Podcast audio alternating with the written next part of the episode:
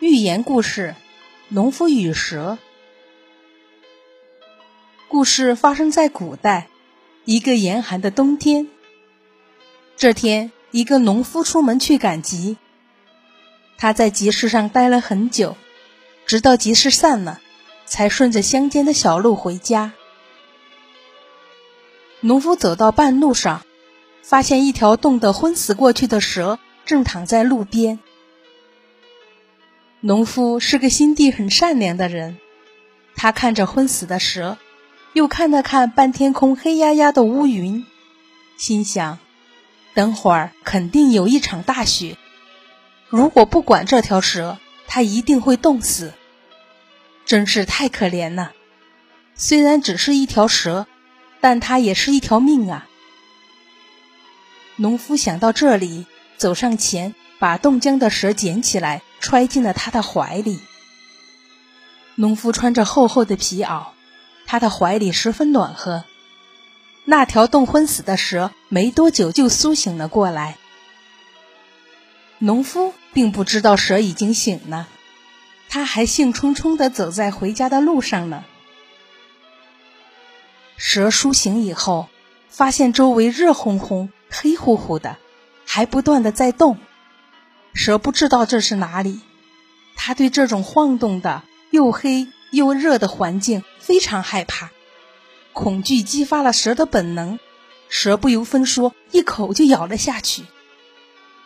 这一口正咬在农夫的胸膛上，农夫痛得当场昏死过去。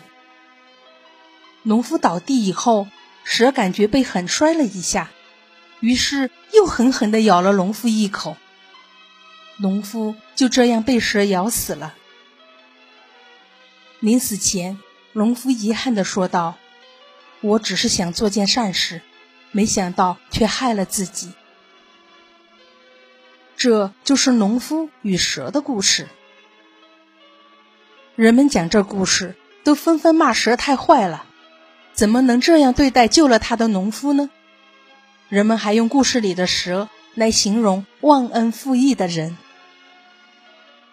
其实啊，这故事带给我们更多的不应该是指责，而应该是思考。蛇是一种冷血动物，一到冬天，蛇就会躲到洞穴里去冬眠。而且，蛇是没有人的智商的，它没有思考的能力。遇到陌生的、令它们恐惧的事物，张嘴就咬，也是蛇的本能。农夫发善心。将这样危险的东西揣进怀里，这种做法本身就是错误的。